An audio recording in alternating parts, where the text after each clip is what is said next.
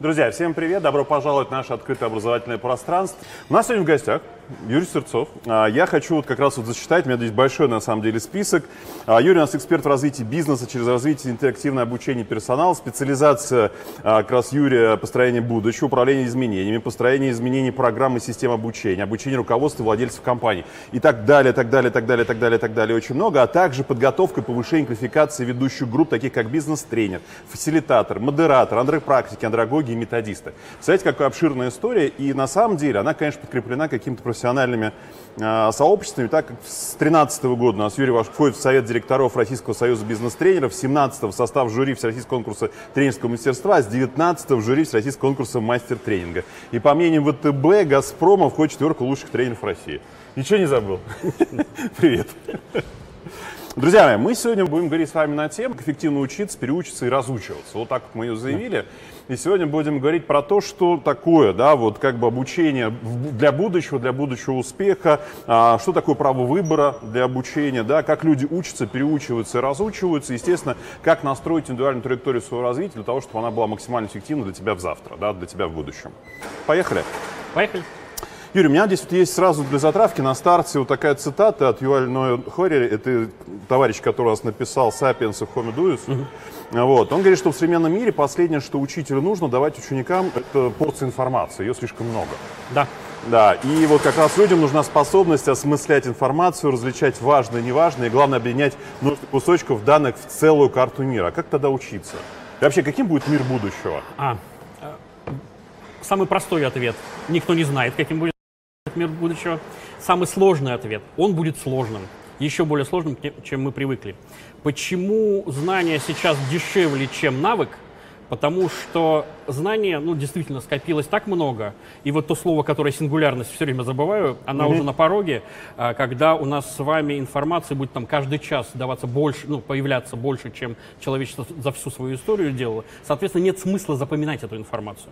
Но есть смысл учиться с этой информацией работать. А значит, мыслить, а значит, уметь. Ну, даже загуглить это не так просто. То есть правильный, Правильно поис- да, загуглить. правильный поисковый запрос – это сейчас довольно сложный навык. Соответственно, и это еще раз навык. Соответственно, я умею работать с информацией, умею работать с ней не только в электронном виде, но и если, например, нет электричества, значит, где ее найду, как я смогу сам обучиться и так далее. Это очень больш- большая, большая тема, очень серьезная тема. И здесь важно понимать, что мир меняется сейчас так быстро, что вот был э, обычно на тренингах, на каких-то семинарах по стратегическому планированию, по управлению изменениями, мы вспоминаем, как- какой мир был. Есть такая аббревиатура английская «спот». Вот как раз загуглите «спот». Это такой спокойный мир, да? Его можно представить как такая дорога, тракт, по которому мы можем двигаться. И, Соответственно, мы знаем, да, да, мы знаем, куда идем, мы знаем, очень большая перспектива, мы ее видим, мы спокойно можем ее рассчитывать. Вот у меня есть, правда, это реальный кейс, у меня есть клиент, который подошел ко мне в, в тот, в том спот-мире, там лет 15 назад, и сказал, у нас есть стратегия на 253 года вперед. И я ему поверил. Потому что у них была история 253 года, и они ну, как бы считали, что вот раз они знают, что у них было до этого, то они да, могут это экстраполировать вперед, да? ну, то есть как- как-то запланировать. Дальше был э, тот мир, который назывался ВУКа. Популярная вещь, моднейшая, да, там и так далее. Кто не знает, тоже загуглите, это обязательный про- процесс. Когда все стало меняться, все стало быстро, все стало непредсказуемо и так далее. И вот если метафора, да, метафорически говорить, то это скорее такие э, кочки на болоте. Ну, то есть вот нет больше этой дороги, но есть какие-то кочки. Мы, в принципе, можем Ну, ты, перепрыгивать. ты не гарантируешь то, что Да. кочка, она Да, тебя да. выдержит, что она кочка Со- на самом Соответственно, деле. мы могли их достраивать. Мы могли ошибаться, ну там, ну перепрыгнуть на другую кочку. Кто-то мог утонуть.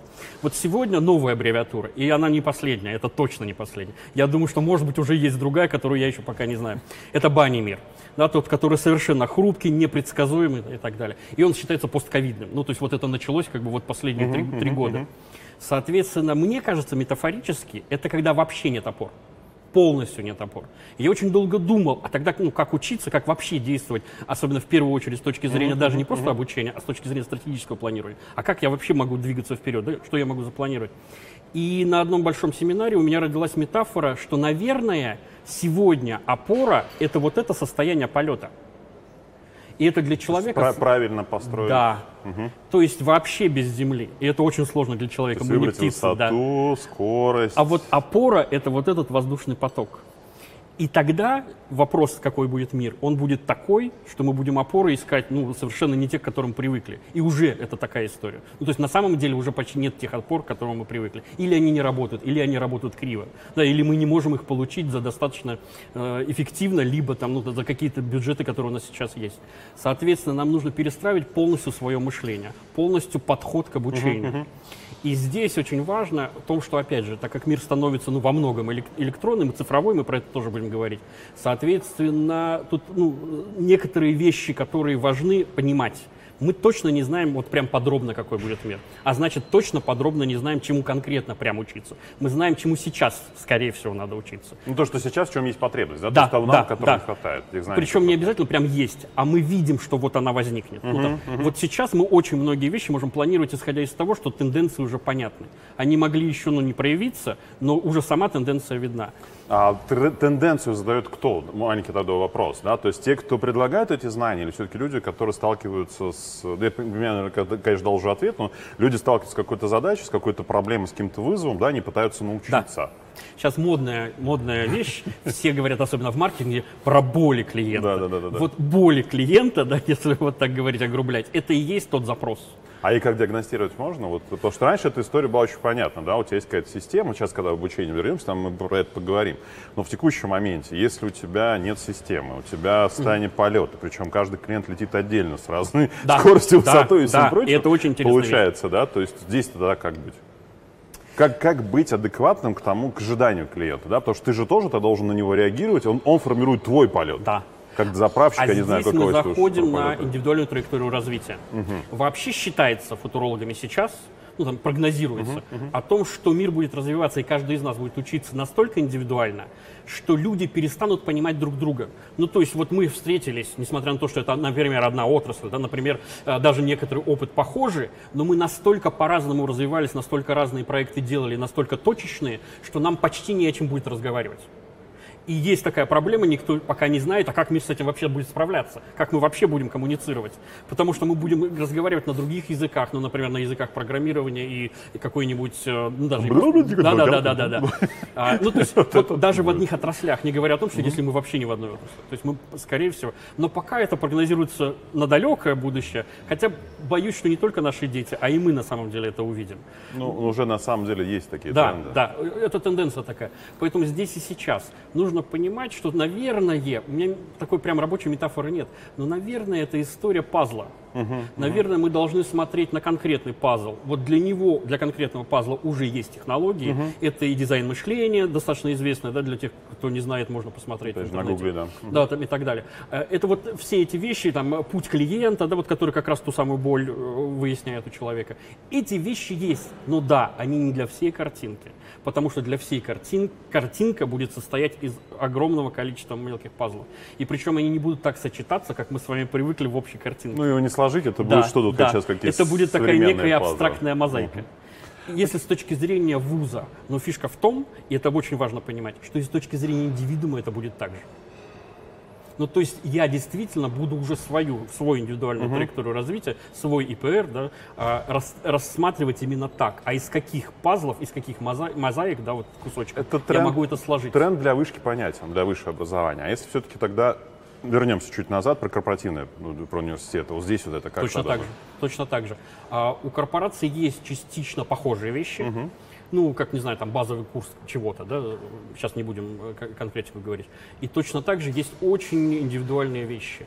И так как мир вообще будет индивидуализирован, там индивидуальный mm-hmm. подход, mm-hmm. индивидуальные, э, у тебя на глазах сделанные вещи лично для тебя, да, распечатанные на 3D принтере и так далее, соответственно, и корпорации будут точно такими же у них будут внутри настолько индивидуальные подразделения, настолько индивидуальные задачи, что они тоже, как сегодня, например, это нормально, как любой э, производственник знает, да, маркетинг никогда не договорится с продажами, э, с бухгалтерией, еще там с кем-нибудь. Это всегда, ну, там, конфликт заложенный просто в самой системе то вот там не то, что маркетинг с кем-то не договорится, да, там, или не, плохо будет его понимать, то здесь будет история, когда два маркетолога, работающие в разных направлениях, вообще не будут никак. не понимать друг друга, потому что один будет работать, ну не знаю, на, на, я сейчас утрирую, на каких-то космических пространствах, а другой будет работать на микромире, например, там у него носители будут. И это возможно, хотя это сейчас как-то смешно выглядит, да и какой-то там совсем. Не, на самом деле сейчас смотреть на как раз запросы, которые прилетают, это как раз подружить недружим, недружимое, давайте да, так вот скажу. Именно подружить то, что между собой не дружится. Эклектика и, э, ну, то есть совпа- сочетание несочетаемого – это современный мир. Спасибо. Ну что ж, друзья, вот у нас такая история ждет. Проверим, протестим, попробуем. Окей, а, давайте вернемся назад в прошлое, наверное, чуть-чуть поговорим про вот как это все будет меняться, проговорим, наверное, про то основы, которые прикладываются там к обучению, к развитию человека, развитию персонала, да, и такие как педагогика, андрогогика, хигогика. В чем разница вот сейчас? Если очень просто. Очень просто, прям вот краткий ответ, да. Если очень просто, то изначально педагогика строилась вокруг того, что мы знаем, как правильно для ребенка. То есть во главе угла скорее учитель. Эксперт. Да, эксперт. Если очень огрублять, потому что, конечно, там есть очень тонкие какие-то моменты. Если говорить про андрогогику, то исходили изначально вообще в этом направлении, что у взрослого есть опыт, хотя для меня большой вопрос, а почему ребенок не может этот опыт хотя бы вообразить, не говоря о том, что есть дети, у которых опыт достаточно большой в каких-то вещах, ну, например, там в прикладной математике просто, простейшей. Ну, неважно. А, соответственно, мы сначала работаем с опытом людей. Не совсем с личностью обычно, не совсем с тем, что они во главе угла, а во главе угла их опыт. Ну, то есть мы сначала, тренинг, бизнес-тренинг построен на том, что мы сначала выясняем опыт группы и дальше структурируем его, работаем с ним, декомпозируем и так далее. Хитогогика, опять же, если очень огрублять, она скорее про то, да, если вот просто поверхностно, э, она скорее про то, что э, весь опыт обучающихся не опыт человека до обучения, а опыт внутри обучения, включая контент, включая все темы, включая целеполагание и вообще, вообще, вообще. То есть эксперт — это учащийся. То есть вокруг учащегося строится все. Не только его хотелок, не только его болей, а вообще всего, включая даже недостающий опыт. И здесь, с точки зрения преподавателя, я вижу глаза, которые загорелись. С точки зрения преподавателя, это совершенно другой вуз, это вообще другая школа. а, И большинство современных преподавателей вообще не смогут с этим справиться, потому что они не могут это представить. Ну, здесь даже от систем Да, обучения. да, да, начиная с того, что не нужны классы, например. Абсолютно. Окей, тогда хитрый вопрос. Вот возвращаясь к первому вопросу про, про будущее, вот все-таки фигойка это оттуда же будет или нет?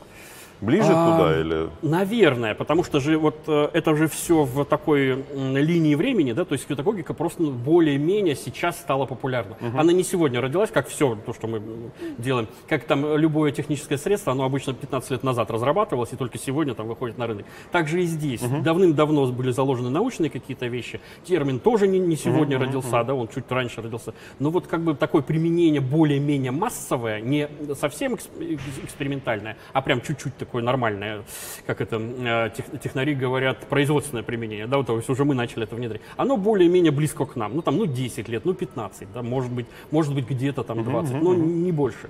Соответственно, может быть, родится что-то еще. Ну, например, мы с вами не обсуждаем сейчас цифровую среду. Например, опыт взаимодействия между искусственным интеллектом и человеком. Ну, А это- Или уровни его да. взаимодействия, А это- погруженности. А это, там. важно. С точки зрения, каким будет мир. Я про это вот мы до начала разговаривали. Есть э, такие м, уже направления, которые видны, и есть предположения, которые будут. Ну, например, мир чаще всего всегда в основном строился вокруг э, антропоцентричности, ну, то есть вокруг человека. Да, там, об- а обучение в первую очередь, потому что мы говорим про человека. знания, да-да. Про животных мы говорим дрессировка, про человека мы говорим обучение. Ну, соответственно, все про человека. И сейчас это очень сильно возникает э, в качестве как раз той самой боли, нехватки всех необходимых э, навыков, компетенций да и так далее. Все человеческое вообще. Почему моден handmade, почему модны сейчас все вот эти вот антистрессы и так далее. Человек, ну, помимо других э, вещей, которые мы тоже знаем, изменения мира, стресс и так далее, еще и вот это направление. Человек стал теряться в цифре, а это то, что развивается сейчас. То есть цифра развивается настолько быстро, что человек теряет свою эффективность. В первую очередь с точки зрения обучения. Мы не успеваем учиться так быстро, как требуют современные технологии. Просто не успеваем. Начиная на уровне кнопок. Мы не успеваем пересаживаться с Windows на Windows. Мы не успеваем пересаживаться с телефона на телефон. Да? Это заново там и так далее. И многие люди старшего возраста, не все, слава богу, но многие просто перестают, бросают и говорят, вообще не хочу. Там, внучек, нажми мне на кнопку. А, к сожалению, современный мир не даст нам такое делать дальше. Ну, то есть еще пока это можно, но дальше не даст. И вот возникает история. Либо мы э, уходим в, в, в, в антропоцентричность, mm-hmm. ну, то есть в человечность mm-hmm. только, и уходим куда-то в скид, да, там совсем бросаем всю тех, технологию и так далее. В и таки, Саратов, да? Да, и уже такие есть. Прям э, на Западе, там во Франции люди выкупают э, территории, где вот строят какие-то не просто эко, а вообще деревни, которые... Mm-hmm. Есть люди, которые уходят в цифру уже сегодня, несмотря на то, что это совсем примитивный уровень, вживляют в себя всякие электроды и так далее, и это будет, и будет очень много биороботов и так далее. Это правда уже, уже есть. Не то, что будет, это уже есть, просто мы пока, многие этого пока не заметили. Потому что по улицам пока не ходят люди там с, с дополнительными да, рогами. С третьей рукой. Да, да, да, и так далее. Но они на самом деле ходят по улицам. В этом-то и фишка, что на самом деле это есть. А я подозреваю, что, ну вот пока термина mm-hmm. нет, я подозреваю, что эффективный путь для любого человека, который хочет дальше быть лидером, да, и не пропасть вот в этой новой ситуации, а, чему учиться, это учиться нет пока термина антропоцифра, да, вот какой-то такой пока это квазитермин, то есть сочетание человеческого и цифрового. Я не знаю, что это будет. Вживление в себя и оста- попытка остаться человеком. Для меня, э, или там другой вариант, для меня, мне кажется, более эффективным умение управлять цифрой так, ну, чтобы все свои человеческие uh-huh, вещи uh-huh. сделать просто более эффективными. И помогать другим людям быть людьми более эффективно. Ну вот как пример, классный пример, и он не мной, а уже описан в литературе, это то, что хороший преподаватель дальше будет человек, который управляет бригадой искусственных интеллектов. Ну или, например, врач. Он не только сам диагностирует, или, не как плохие врачи будут uh-huh, делать, uh-huh, просто отдает искусственному интеллекту, и тот, а искусственный интеллект вообще-то ошибается. Он ошибается просто чуть меньше, чем человек на несколько десятков процентов. Но его ошибка – это несколько десятков процентов. То есть тот человек, который не будет сам врачом, а просто будет нажимать искусственный интеллект, и тот будет выдавать э, какие-то данные, все равно будет предавать своих пациентов, потому что они тоже будут попадать в ошибку искусственного интеллекта. И У только, тех самых копеек, да, да. И только наиболее эффективный врач будет управлять несколькими искусственными интеллектами, которые ему дадут справку, он на основе их примет свое решение угу. с помощью другого там специализированный искусственного интеллекта, например, сделает лекарство и так далее, но останется человеком, и лечить он будет человека. Слушайте, вот это, по-моему, такое радужное будущее, на самом деле. Ну, мне бы хотелось, чтобы это было так. Окей, ладно. А, и давайте из будущего все-таки да. в настоящее. Да? Вот э, следующая да, история про модель обучения или готовый сценарий. Что к чему и как это вообще сейчас, что актуально? А. Что, что брать? Смотрите, а, человечество шло, вот опять же, от того, что там и педагогика, mm-hmm. и даже андрогогика все-таки шла на уровне того, чья экспертность, mm-hmm. Mm-hmm. и все равно экспертность либо там, либо там. То есть не совместное там, создание чего-то, как, как в фьютагогике, да, если там огрубляя, можно сказать. Соответственно, модели были очень важны. Сегодня я понимаю, что даже в этой территории, ну, я практикующий тренер, я практически каждый день преподаю, уже это не работает. Угу. А, любой нормальный человек, который стремится к эффективности, в первую очередь в обучении, использует сразу несколько моделей, даже в одном угу, тренинге, угу. даже в одном занятии. Потому что они все имеют свои плюсы, но и имеют свои минусы. А если мы говорим, это пока невозможно, когда я один преподаватель. Если я говорю, что мы э, мир будем строить индивидуально, индивидуальные траектории развития, и вот здесь без цифры мы не обойдемся. К сожалению, пока я вижу только цифровые решения, ну, то есть, которые помогают тысячи, миллионы людей, до миллиарды, выстроить так, чтобы у каждого была индивидуальная траектория. Вот тогда здесь и сейчас модель будет только какая-то очень, очень верхнего уровня, ну типа у всех есть там свой искусственный интеллект. Или мы дальше будем говорить про людей, которые помогают, свой тренер творческих состояний, например, или еще чего-то. Да? Но при этом а, внутренние модели будут все индивидуальны. С точки зрения моего личного обучения, я всегда смотрел, а как у меня получается лучше. Там, не знаю, здесь это стоит говорить или в следующем вопросе, да, как люди учатся. Я думал, там немножко поговорить в том ну, числе. На самом деле, здесь очень связанная история, да, и здесь у меня как раз вот про контракт с собой. Да, то есть вот как выключить свое сопротивление, включить свою мотивацию на получение знаний, да, там, на повышение работоспособности для того, чтобы mm. получить эту историю в себя, а, понимать актуальность того, что ты сейчас, что это важно для тебя, да, и на самом деле отрабатывать просто не просто там на какие-то подкорки, а сразу, чтобы тебе это было в помощь, в дело, что это было актуально здесь сейчас. Мы опять как, как будто из да, будущего сюда да, прилетающая да. история. Вот. Мне кажется, вот тогда надо начать именно с того, как mm-hmm. люди обучаются. Первое, люди обучаются только тогда, когда им интересно когда им нравится. И организм всегда сразу про это говорит. Угу. Я получаю кайф от того, что будет для меня эффективно. А, я сейчас не говорю, эм, про исключения, там, химические какие-то или еще какие-то вещества, да, которые, к сожалению, просто эту цепочку рвут. Uh-huh, ну, то есть, если при здоровых всех остальных вещах мы получаем удовольствие, это действительно всегда здорово и действительно всегда эффективно для человека. Uh-huh, uh-huh. Ну, вот помимо каких-то там совсем исключений, которые, естественно, человека могут разрушать. Соответственно, первый, а, как классный прям критерий, как маркер.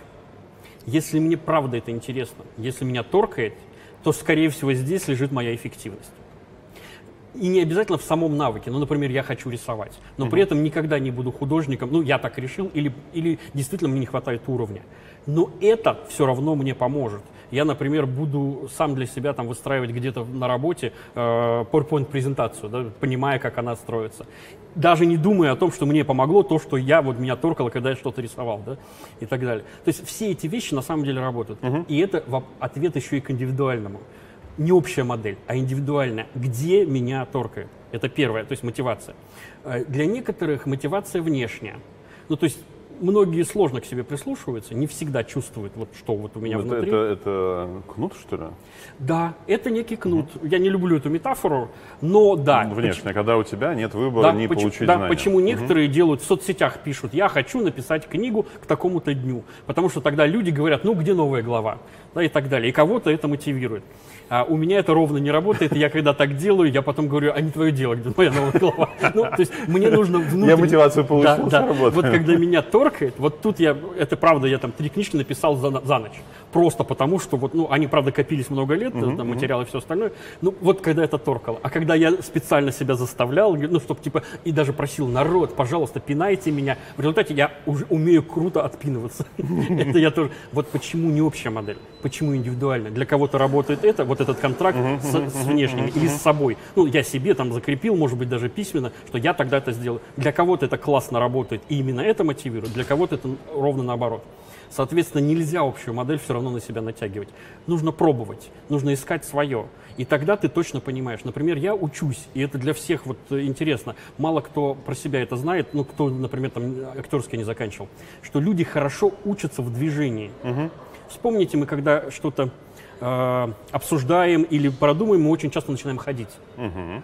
Прошу прощения за пример. Ленин все время бегал по этим самым, когда он там писал ну, свои статьи. Да, да, была. Просто угу. Молодые сейчас не знают, кто это. Ну и слава богу, как говорится. А, вот я за собой обратил внимание, когда мне нужно выучить текст пьесы, ну, там, на полтора часа, там, uh-huh, как uh-huh. я не могу его выучить. Я не могу прийти на репетицию. Э, простите, все мои режиссеры, я давно уже не играю на сцене, но вот кто был, про, прошу прощения, кто еще жив. Потому что я действительно приходил не готовый, я не мог заучить текст. Но за две репетиции на сцене, ну там не обязательно на сцене, на площадке, угу. я выучивал текст полностью, весь, со всеми не только репликами, но и все, всем, что там написано, включая там какие-то описания, и включая все реплики своих, своих партнеров. Потому что я учу в теле. Ну, то есть вот я на площадке... Ну, в моменте. Да, причем потом я могу это воспроизводить не в этом движении, не в этом теле, просто уже закреплено. И это мой индивидуальная история обучения. Это как э, пример и как рекомендация. Попробуйте. Попробуйте походить, подвигаться. Кто-то слушает, да, ему надо, чтобы кто-то прочитал. Кто-то еще как-то по-другому. На самом деле самое лучшее обучение – это все-все-все-все э, сразу uh-huh, uh-huh, элементы. Но мир таков и скорость такова, что все ты все равно не используешь. Не будет э, денег, времени да, и так далее. А это следующий вопрос, на самом а, деле. А, хорошо. Тогда надо выбрать самый рабочий для тебя лично.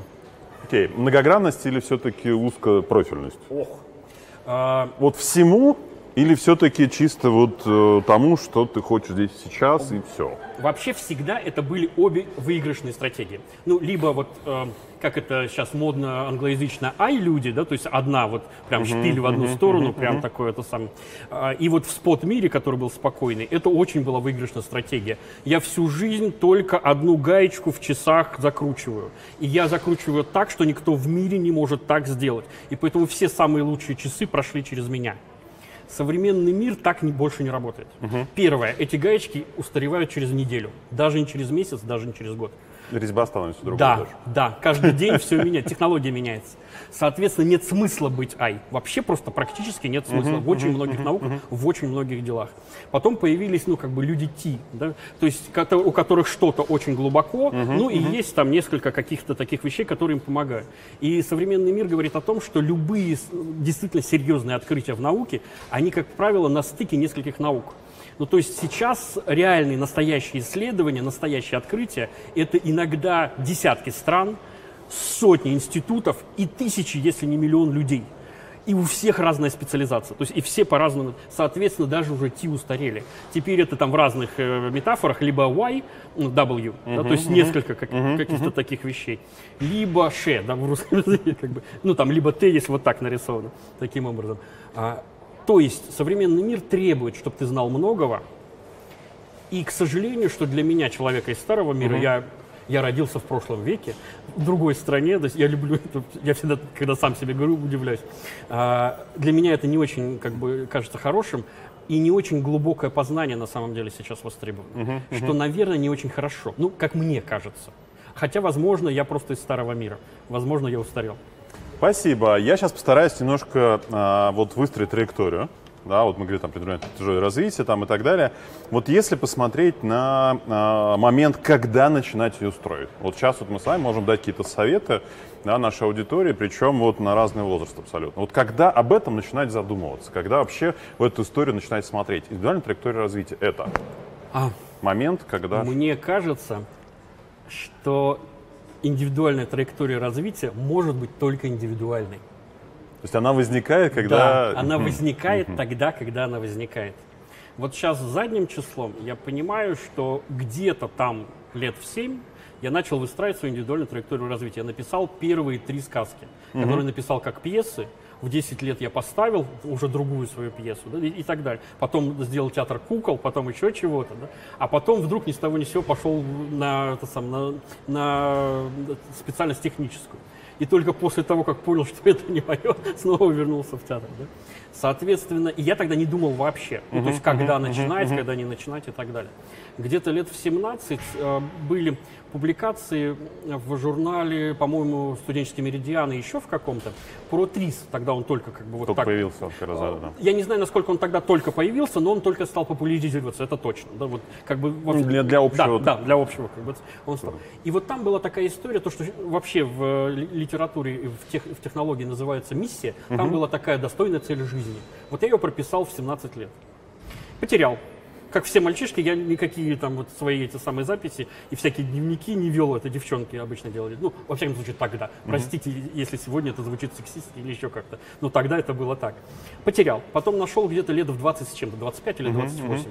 И понял, что я все реализовал дословно все, что там было записано, в нескольких профессиях, в которых я в тот момент уже работал и достиг достаточно серьезных результатов, я все это реализовал. Проект состоялся. Да, и до сих пор я еще не называл это индивидуальной траекторией развития. Ну и термина не было. Ну да. То есть здесь и сейчас, мне кажется, это когда возникает. Когда это навязано со стороны, вот когда детей сейчас с детского сада начинают вот этому мучить, мне кажется, это просто насилие. И это как раз, э, как правило, ребенку не нравится, он потом, наоборот, скидывает. А вот помочь ему найти свое что-то и пос- ну, куда-то его туда направить. Вот так у меня получилось. Слава богу, что получилось. Я не такой гений, который это умеет делать. Со своими детьми, с двумя сыновьями. Когда мы просто увидели несколько каких-то вещей, и каждую из них дали попробовать. И они сами выбрали, что из них. И у них очень такой тоже получился, кстати, очень эклектичный набор. Здесь вот как раз эксперты а, пишут, что детей нужно учить, э, эксперты по педагогике, а, считают, что их нужно обучать... Эксперты по педагогике. Да, да, да, вот я сейчас Они же- акцент они же это сделал. детей, да. да. Что следует обучать их 4К. Это критическое мышление, коммуникация, коллаборация и креативность. Однозначно. Но а, здесь, соответственно, смотрите, ничего нет про цифру совершенно.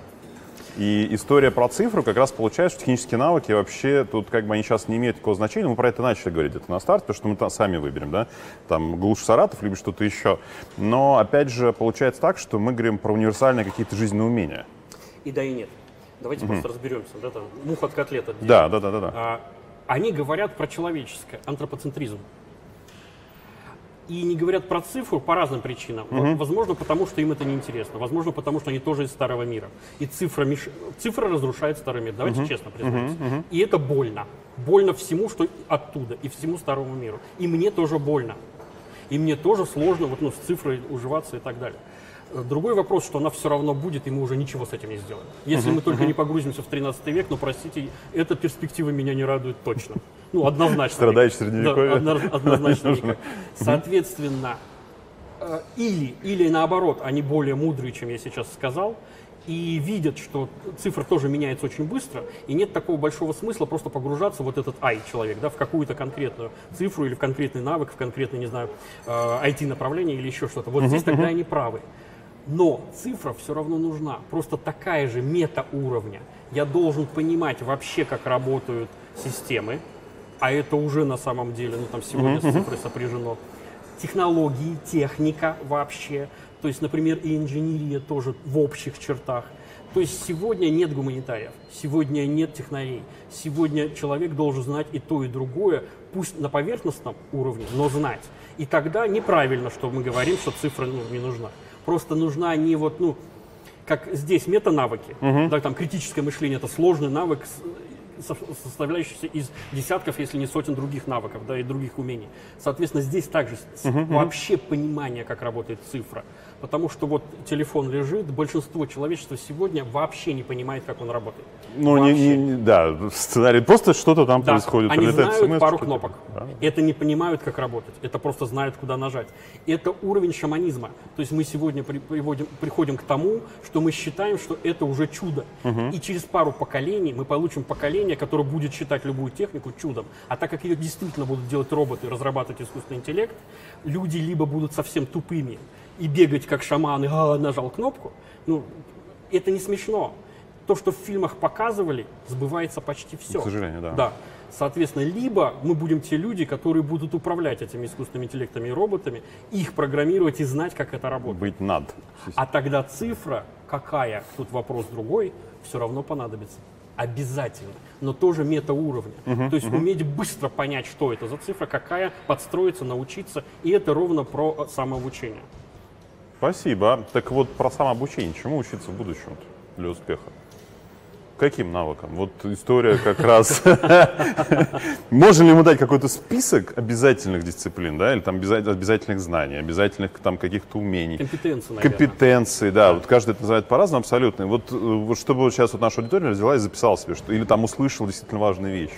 Мне кажется, обязательно. Это стратегическое мышление. Оно вообще в мире очень мало присутствует. В русскоязычном пространстве почти исчезающая величина.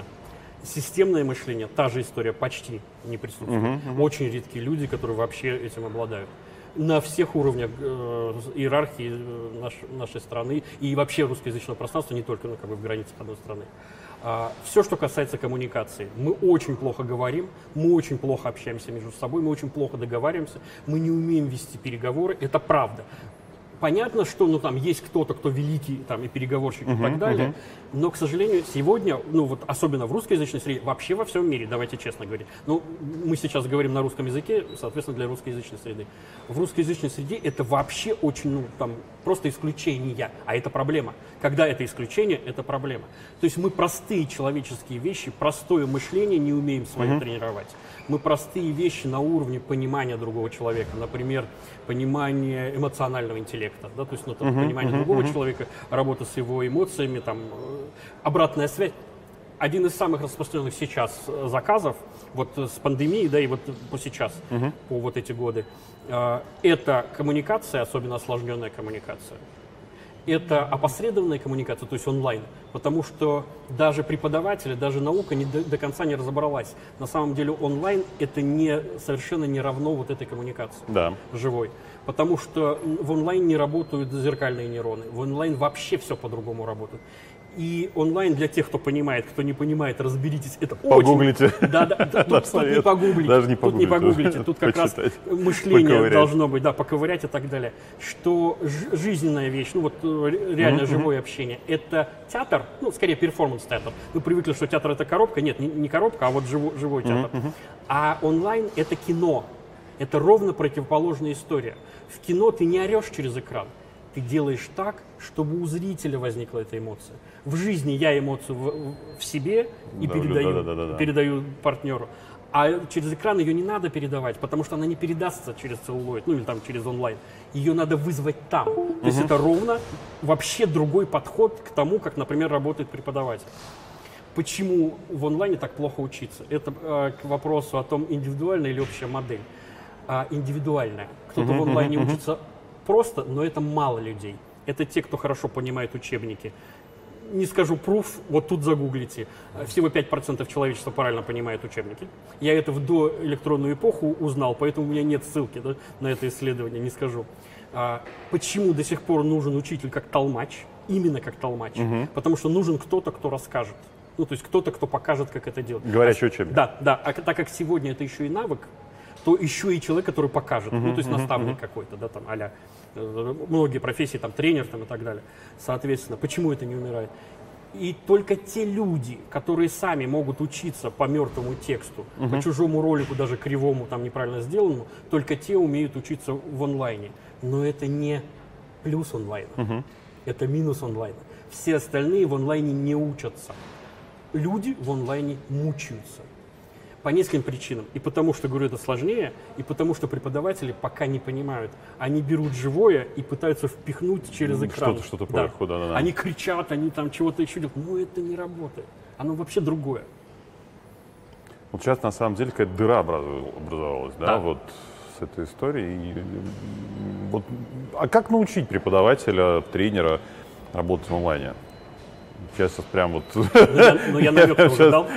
Так, я, Вот я-то сейчас дум- ответ надо Да, дать, намек-то... Я-то, я-то думал, что мы сейчас людям расскажем, как им индивидуально учиться, а тут про преподавателя Ну, начали. тут все равно зашло. зашло Я- я мы, же, тоже- мы же на них наехали каким-то образом. Говоришь, «Дру- друзья, вы же плохо учите в онлайне, да? Я про Ну, это я тоже тоже много с этого говорю. начинал. Я тоже сначала э, пытался живое воспроизвести в онлайне. Там первые какие-то вещи. А, ну, наверное, первый намек, который я дал. Посмотрите, как работает кино. Ну, например, важнее не то, как я вот сейчас прям эмоционально эмоционален, а важнее монтаж.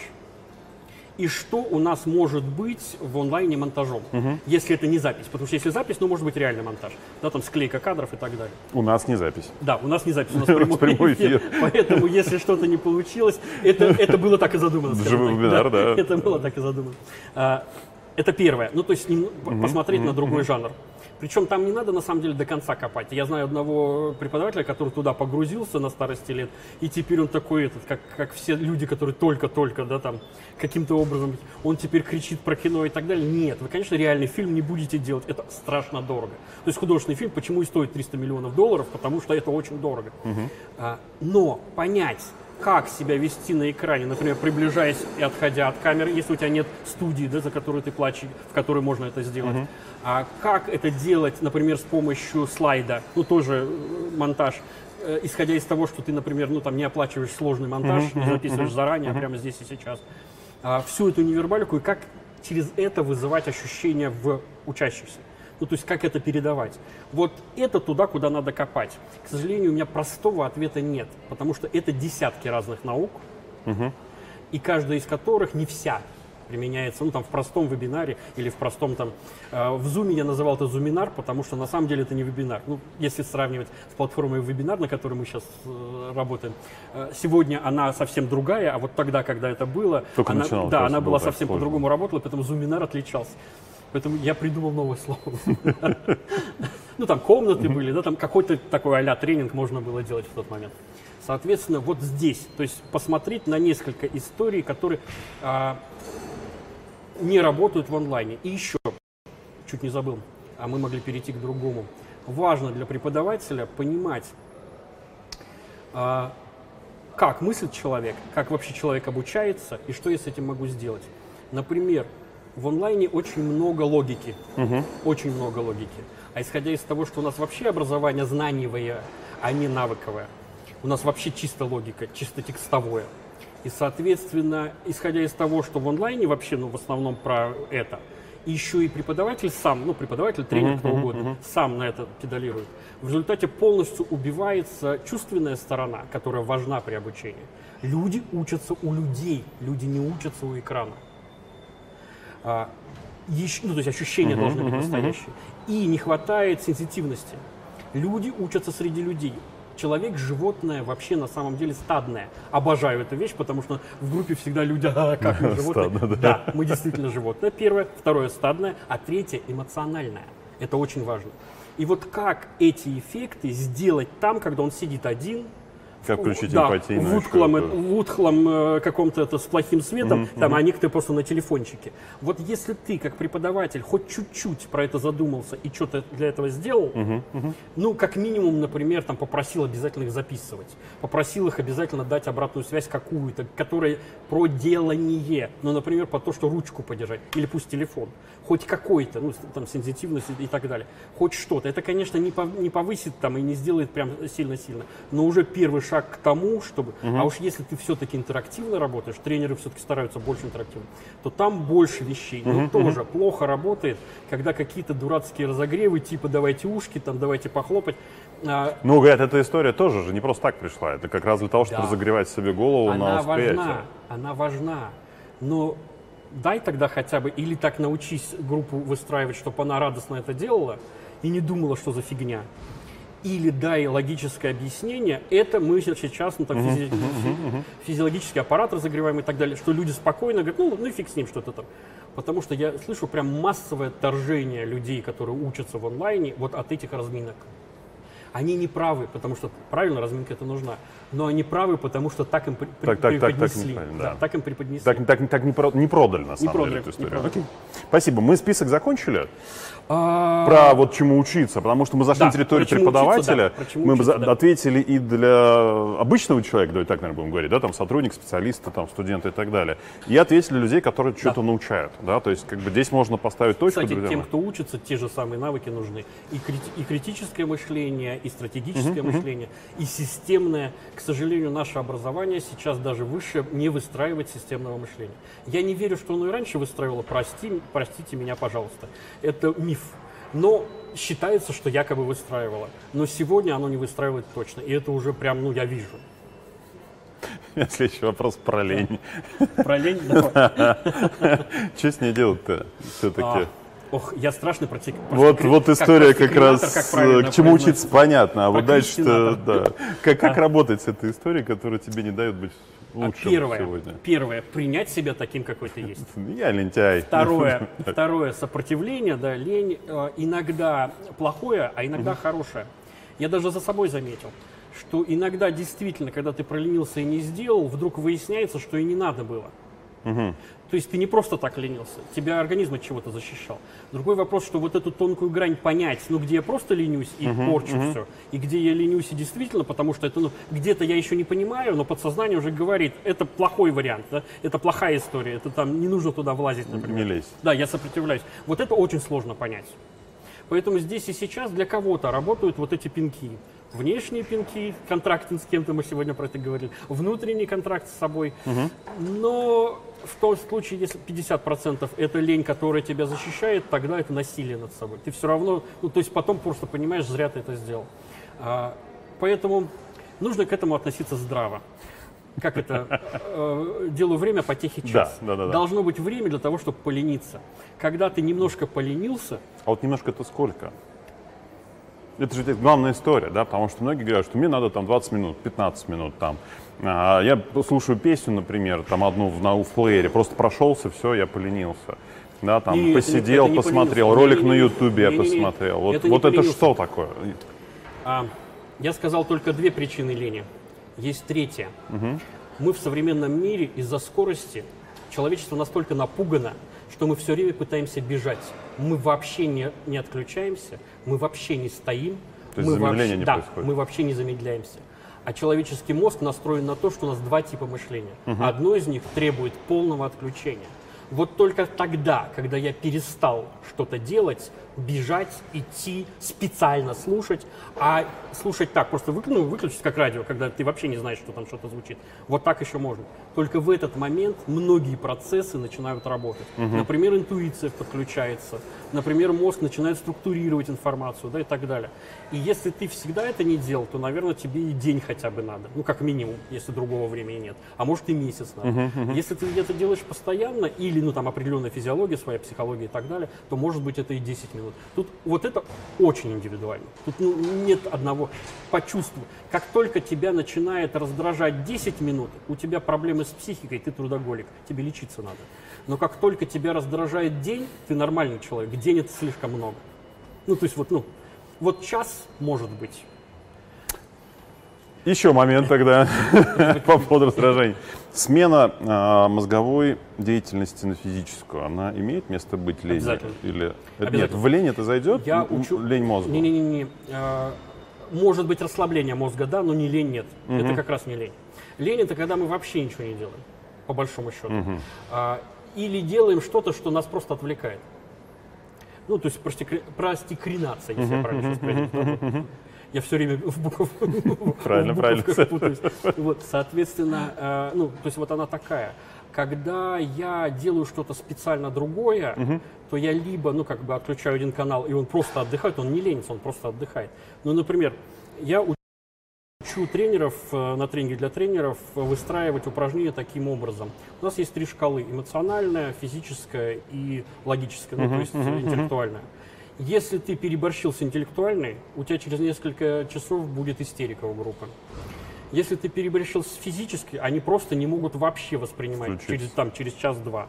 Если ты переборщил с эмоциями, у тебя тоже через несколько часов будет истерика. Соответственно, постоянно смена. Форматы, а формат упражнения, там, э, мозговой штурм, uh-huh, ролевая uh-huh, игра, uh-huh. лекции и так далее, они имеют свою эту шкалу, ну, то есть свои показатели по этим шкалам и контент, который ты наполняешь этот формат упражнения, он тоже имеет свои показатели по этим шкалам. Вот выстраивая правильно синусоиду, то, что и называется этот сам график обучения, угу. график ощущений группы, ты включаешь все каналы, ты позволяешь где-то отдохнуть мозгу, где-то отдохнуть телу, где-то включить другие механизмы, где-то немножко посмеяться, тоже раз, сама разрядиться и так далее. И в этот момент у меня почти всегда, вот в моих тренингах, группы не замечают, что день уже прошел, Говорят, да не может быть, что мы уже все сделали. А можно еще? И я, я ненавижу эти группы, я говорю, я домой хочу. Ну, потому что день-то уже прошел, 8 часов мы вот работаем. Я тут работаю. А период какой смены? Период смены, ну, в тренинге вообще считается, что каждые 10 минут должна меняться деятельность. Угу. Это невозможно во многих тренингах и во многих упражнениях. Там дискуссия в малых группах идет по методичке 40 минут. Соответственно, э, слишком часто это эпилепсия, ну то есть слишком большой. Mm-hmm, mm-hmm.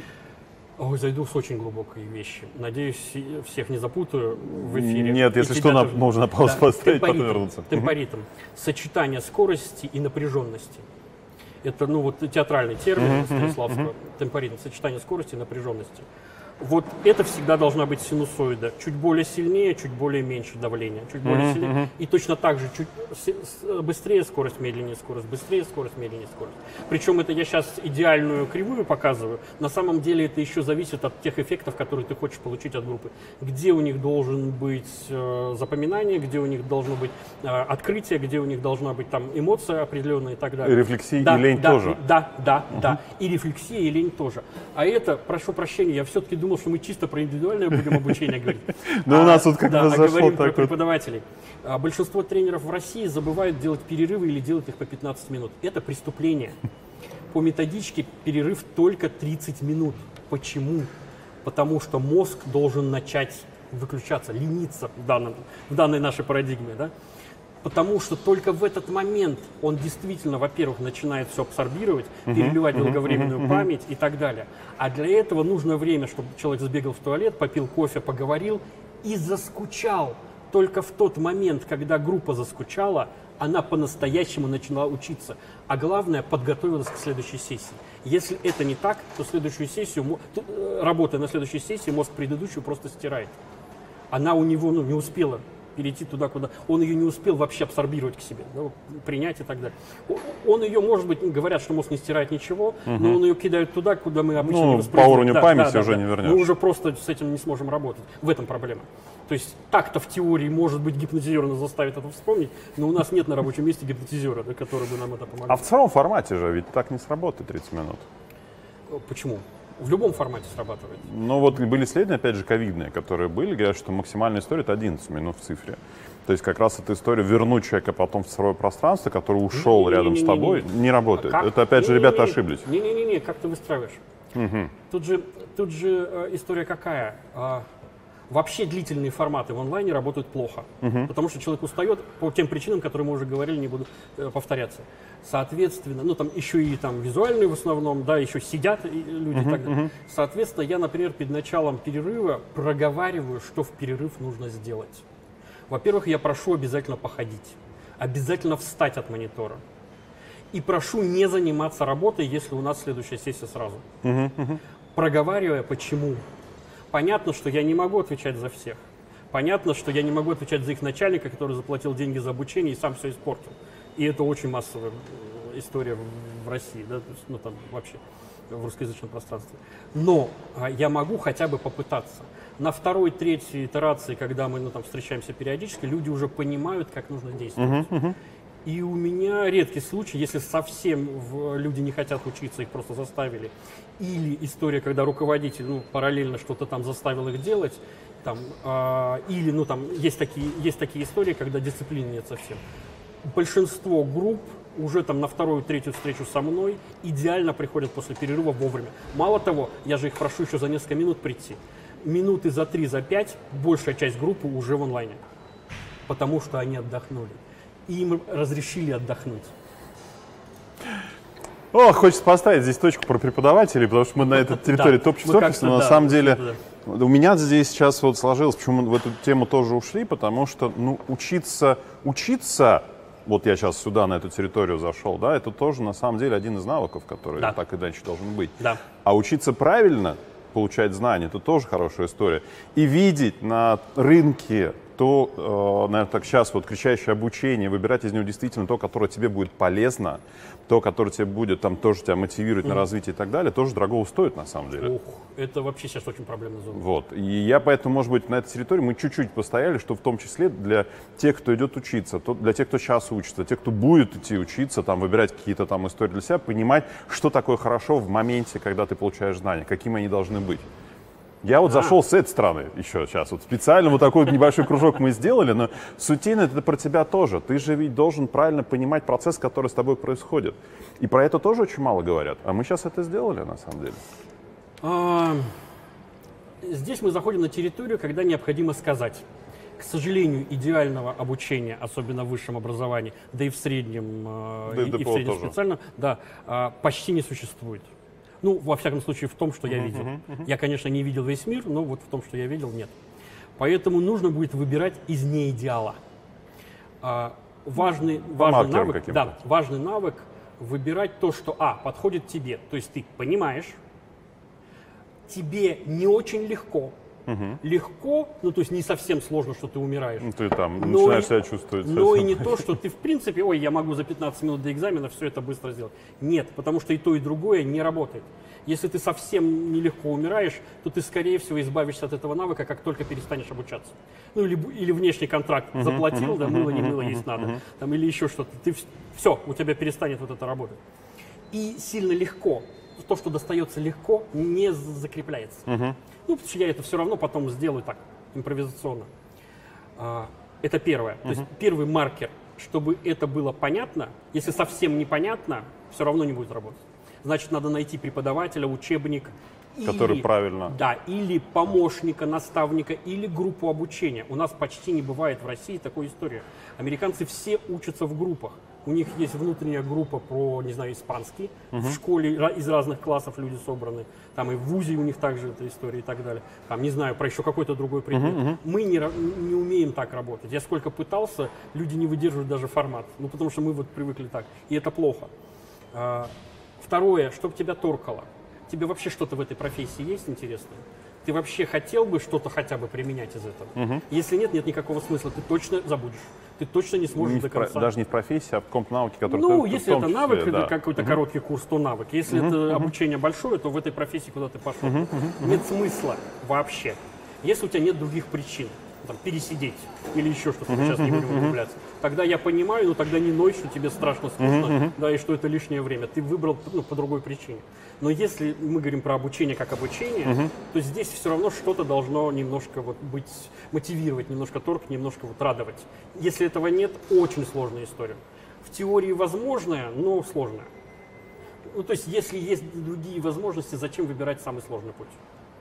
Спасибо, спасибо. А, и плюс, мне кажется, очень сложная история с экспертностью тех, у кого ты учишься. Потому что не работают, и книжки не работают. У нас на русском языке, особенно тренерские книжки, либо глупость, либо плагиат. Очень часто, за редким исключением. Ну, честно. А, Это я еще так за редким исключением говорю, чтобы меня не запинали в нашем сообществе. Там и всякие вот эти вот списки, почему я не люблю, когда представляют вот этими большими списками. У всех эти списки. У человека, который вообще ничего не добился, да и у человека, который, не знаю, мирами владеет. Ты Всё- по этому всё- да, списку да, не да. Только поговорив с преподавателем, да, только послушав хотя бы. Вот в MIT а, у меня ребенок учится, у них обязательно нулевая есть такая лекция, где лектор полностью рассказывает, что будет на курсе. Причем он офигенно работает с аудиторией. У нас большинство даже тренеров не умеет так круто работать с аудиторией. Он дает отсылки ко всем другим профессиям, которые возможны не только на этом курсе и не только в этом вузе. Он дает другие науки, куда вы можете эмигрировать отсюда. Он дает так... Это всего 45 минут нулевой лекции. Она мотивирует так учиться пок- и поковыряться, бежать на этот да-да-да-да-да-да-да-да. курс и ковыряться. Я такой практики у нас не встречал. А если где-то и есть, я не встречал такого эффекта. В 45 минут вставить то, что даже супер-супер наш какой-нибудь спикер или тренер бы умел. Не умеет. Вот так должно быть. Ну, то есть, но если этого Ну, нет, значит, должно, просто да, прям. поговорить с этим человеком. Причем не просто поговорить, а какую-то лекцию посмотреть. Иногда есть бесплатные, ну, там, какие-то вещи. А, Как-то по- пообщаться, посмотреть, он вообще заходит или нет. Спасибо. Так, идем дальше. Вот тут, тут была история про наставника. У меня на самом деле как раз к этому вопрос. Как вы выбираете правильно? Наставник, ментор, наставник. Еще до лидера не дошли, сейчас ориентируется, как самому ним стать. Так вот, э, как А. выбирать наставника? Ну, во-первых, давайте разделим. Ментор – это тот, кто помогает тебе развиваться не- не- в первую очередь не совсем в профессии, сколько в отрасли. И очень часто это вообще человек не из твоей профессии или не из твоей компании. Ну, с какими-то успехами Да. по жизни. А наставник, ну, обязательно с успехом, конечно, хоть каким-то. Это не обязательно там высочайший успех. А наставник в классике. Сейчас все по это самое, но на самом деле в классике в том числе даже и в Советском Союзе это так трактовалось. Это человек, который в этой конкретной профессии чего-то достиг, и он тебе показывает, передает свой навык. То есть это ну, немножко разные вещи. Сейчас наставником называют кого угодно, кто просто в чем-то помогает. Поэтому неважно, кого мы сейчас имеем в виду. А, Первое, насколько заходит по-человечески. Вообще можно с ним общаться? Не обязательно прям приятно-приятно. Но и если неприятно, можно говорить о том, что точно не будет ничего. ну, потому полярность что- да, совпала или потому нет, что да? мы его просто Хим- слушать. хи- химия. Химия. Просто потому что мы его слушать не станем. И доверять ему не станем. Второе, некоторые успехи. Некоторые. Потому что высочайшие успехи люди обычно не умеют передавать. Ну, давайте честно скажем. А уж совсем, если нет успехов, тогда нечего передавать. Ну, поэтому некоторые успехи. Как-то человек в этом действительно разбирается, а самое главное, больше тебя. Причем желательно не совсем на порядок, ты можешь его вообще не понять, о чем он говорит.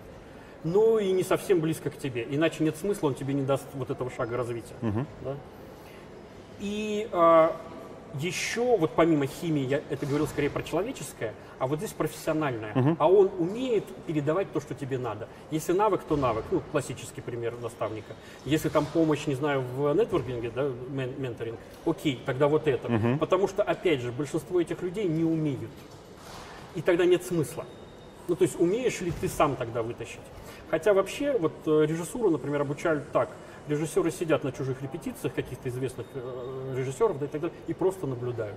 Ну, то есть так он ме- методом да, таким, просто да? наблюдают. В принципе, в теории, тогда это просто не твой наставник. Тогда ты просто пытаешься попасть к человеку на рабочее место, и он не понимает, что ты тут делаешь. Зачем ты ему мешаешь? Но это тоже вариант ну, некого квази-наставничества, когда нет возможности или этот человек не согласен, но ты как-то можешь понаблюдать за ним. А сейчас интересная история пошла же. Таких наставников делают цифровыми. От, с, снимают какой-то тематический блок вместе с ними, и ты получаешь, ты погружаешься в день этого человека. Опять же, там А, актеры, хорошая. режиссеры, там и хорошая. так далее. Ты просто наблюдаешь. Важно это, опять понимать, же. что это художественное кино. Да. не документальное. Да, Хотя и да. документальное, на самом деле, во многом художественное, это большая проблема документалистики. Потому что если документалистика настоящая, ее невыносимо смотреть. И она всегда начинает становиться художественной. Поэтому, если ты умеешь учиться на художественном кино, ну, я вот, например, честно признаюсь, умею. Окей. Но тогда ты можешь смотреть и художественное кино, не только вот этого наставника. Если ты не умеешь, м, 50-50. Ну, то есть, если есть время, и ты можешь попытаться из этого что-то выяснить, да, конечно, без проблем. Если времени нет, наверное, можно найти более эффективный способ. И очень важно, как это сделано тоже. Наставник может быть Конечно, звездой, а конечно, как это снято, конечно, вот те конечно, самые... конечно. Вот здесь уже очень многие вещи. Во- Во-первых, кто он сам умеет передавать или нет, а во-вторых, кто это снимал. Мы только что вот перед началом э, эфира говорили о дизайнерах, да, которые не знают, как преподавать, просто рисуют картинки, которые вообще не работают на обучение. Та же самая история. Режиссер может быть даже выдающимся и талантливым, и гениальным, но он не понимает, что такое наставничество. Ну, да. да-да-да. И он просто не сможет это отразить. Он сделает гениальный фильм, который про что-то другое. Я поэтому чуть-чуть здесь варьирую между своими и как раз вопросами аудитории. Но тем не менее, дальше не могу не пойти, и все равно эта территория как раз она есть, она обозначена, есть запрос, все, что касается лидера будущего. Кто это? Чем- чему учиться, чтобы быть Ух. лидером в будущем? После наставника, понятно, это следующий так. шаг. Настоящего научного описания лидерства не существует одного, общемирового, общепринятого. Есть очень разные где-то научные гипотезы, где-то вообще мнение одного конкретного человека, написавшего книгу какую-нибудь, которая в той или иной степени раскручена. Причем еще и в той или иной степени раскручена в конкретной стране. Например, есть куча там, англоязычных книг, раскрученных здесь, но совершенно неизвестных там, где они выпущены, например. Поэтому вот одного такого ответа, что он должен быть такой, носить кепку вот так, на там или еще чего-то, конечно, нет. А вот исходя из того, про что мы говорим, что лидер будущего, ну вот антроп- антропоцентризм, цифроцентризм, да, антропоцифра и так далее, что скорее всего, я думаю, будет очень востребовано поколение очень человеческих лидеров, харизматичных, умеющих коммуницировать, мыслящих да, и так далее. А, и это лидерство, если человечеству будет хорошо, я бы мечтал, чтобы это так было, но так обычно не бывает. Утопии не существует. Но если бы это была утопия, я бы хотел, чтобы это был средний уровень хорошего специалиста развитого. Но так не будет Так не будет. это будут, скорее всего, вот избранные какие-то настоящие лидеры, прям лидеры, которые будут вести за собой и так далее. Будут какие-то цифровые лидеры, и тут только частично мы сейчас можем про это говорить, пока они еще не стали ну, реально биороботами. Потому что дальше, если мы сами не станем так- таковыми, мы их просто перестанем э, понимать. Ну вот мы просто не сможем с ними даже уже общаться, на- потому что у нас не будет тех ощущений, которые им дают вот э, внутренние вживленные все эти вещи, да, там дос- достроенное мышление и так далее. И это будет тоже. То есть они точно не будут э, слушать тех лидеров, которые про человека. Им нужен будет лидер, который понимает их, который варится в этом. Причем варится не как мы сейчас, ну я понимаю программирование, да, я понимаю онлайн. Нет, а тот, кто прям внутри, Прям да, живет там который уже, прям внутри. погружен в эту И это историю. пока, вот пока сейчас мы вообще не знаем этот опыт. У человечества его просто не существует. Ну, поэтому мы и не можем знать. Там в общих чертах только предполагать. И кто-то, но вот самый главный лидер, опять же, это тоже пока только предположение, может быть ошибочно. Я не футуролог, и уж тем более не там, писатель-фантаст. А, это кто-то, кто сможет это совместить. Но тут уже, я уж не знаю, наученный это человек или родившийся, или родившийся и наученный. Но это если прям про лидерство как отдельно. Да-да-да. Я-то в, в анонсе говорил про лидерство, про то, что мы можем сохранить свое лидерство. Ну, то есть не обязательно управлять целой страной или, не знаю, целым миром, или там целой отраслью, или там компанией. Нет. Я говорил про то, что если вы не будете учиться, вы вообще не будете лидером. Вы Это вообще, как да, раз вот следующий вопрос Да. был. Вот как раз. Я- Не, не, мы идем, мы идем правильно, потому что мы идем от общего к частному здесь как раз, да, в истории. И кейс-то э, будущего я сейчас слушаю, да, и понимаю, что на самом деле э, модный тренд быть лидером сегодня, вчера, сегодня, он усложняется к завтра. Да. И, сильно усложняется. да, и получается так, что ты в узкой истории можешь состояться как лидер, да, Да. и к этому бежать. А в широком понятии это уже понятие лидера как-то вот оно там размыто настолько, что даже его не собрать по кускам и пазл там не сложится. Один из подходов к лидерству – это то, что лидерство на самом деле в основном ситуационное.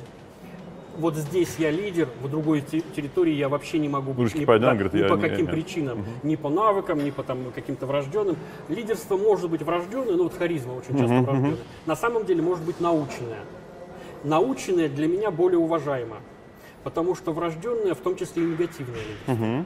Ну, как правило. Потому что человек не выбирает. Что вродилось, как говорится. Как э, яблоко упало на голову, да, так и получилось. Да, а вот как научился, конечно, может быть, э, ты не станешь каким-то совсем супер великим и так далее, но наученный... Вообще на театре говорят так. Когда говорят талант, это оскорбление актера. Когда все, вс- вот надо поискать, это можно загуглить, кстати, у Табакова, еще у некоторых очень крутых актеров советского еще периода, в некоторых интервью спрашивали, вы вот такой талантливый, они аж прям дергались в интервью и говорили, я не талантливый, я наученный.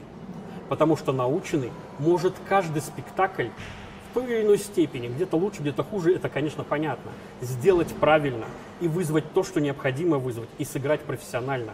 А талантливый может за всю жизнь не срастись звезды. Поэтому здесь и сейчас будут, ну, врожденные это просто природа, их очень мало всегда, и они очень разные, и очень разные по выраженности. Кто-то даже никогда не узнает, что он лидер, а кто-то даже не захочет, а все время все будут выстраиваться вокруг. Я говорю в первую очередь про наученные. Первое, научиться может каждый быть лидером. Второе, лидером быть в конкретной ситуации может быть каждый. Просто кому-то это сложнее, кому-то легче. Ну, у кого-то инструменты есть быстрее, а кому-то их сложнее будет научиться. Но в- вообще даже не в теории, а в практике это возможно. Ну, то есть вот здесь важно понимать, это и технология тоже, и это и навык тоже.